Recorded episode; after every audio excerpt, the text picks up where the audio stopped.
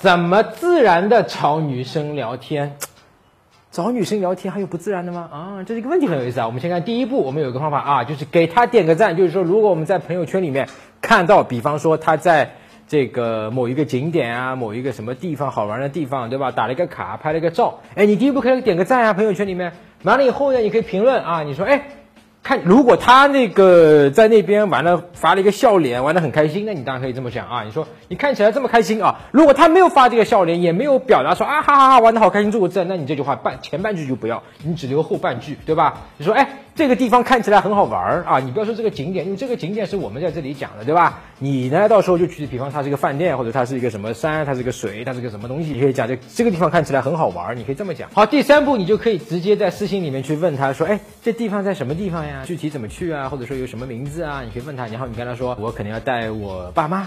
对吧？或者说这个正好什么节日，正好他生日或者怎么样，带我爸妈去这个地方玩玩。所以这整个框架都是已经在我求女生去帮忙了。那么好处是我后面可以买一个伏笔，如果他帮了你，然后你带着父母去了，对吧？你可以跟他讲一下，哎，真的很好玩。你这里面的呃图片里我也去了，我爸也玩的很开心，或者我妈也玩的很开心，对吧？谢谢你啊，改天出来请你喝个奶茶，喝咖啡，哎，就有一个模糊邀约的可能性在后面，哎，作为一个答谢他放在后面。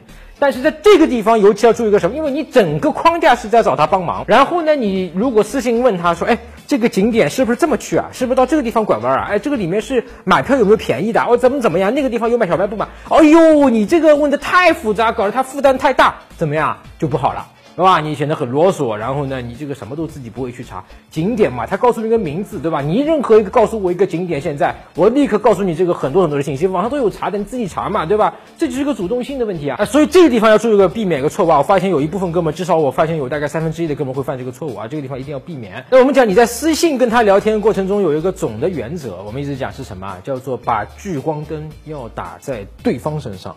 这样的聊天，虽然你是在问他，但其实也是聊天。这样把聚光打在对方身上的聊天，哪怕你在问他谁来帮忙，也可以把你们从这个你们之间的亲密度、你们之间的关系，在聊天聊那么几句话就可以拉近啊，瞬间的拉近，让他跟你聊得下去，愿意跟你聊，跟你有说有笑的，好不好？那么具体这个聚光灯怎么打到对方身上啊？我们以前讲过啊，你可以在。微信公众号上面搜索“陈真”，成功的陈真假的真两个字就是我名字。关注我的公众号之后呢，编辑回复“聚光灯”三个字，然后呢，你就可以收到免费的啊这个这篇文章。搜索微信公众号“陈真”，打开微信，点击上方搜索，输入“陈真”两个字，成功的陈，再点搜索，那个戴眼镜的呢就是我，点一下这个人，点击关注公众号，你就加上我了啊。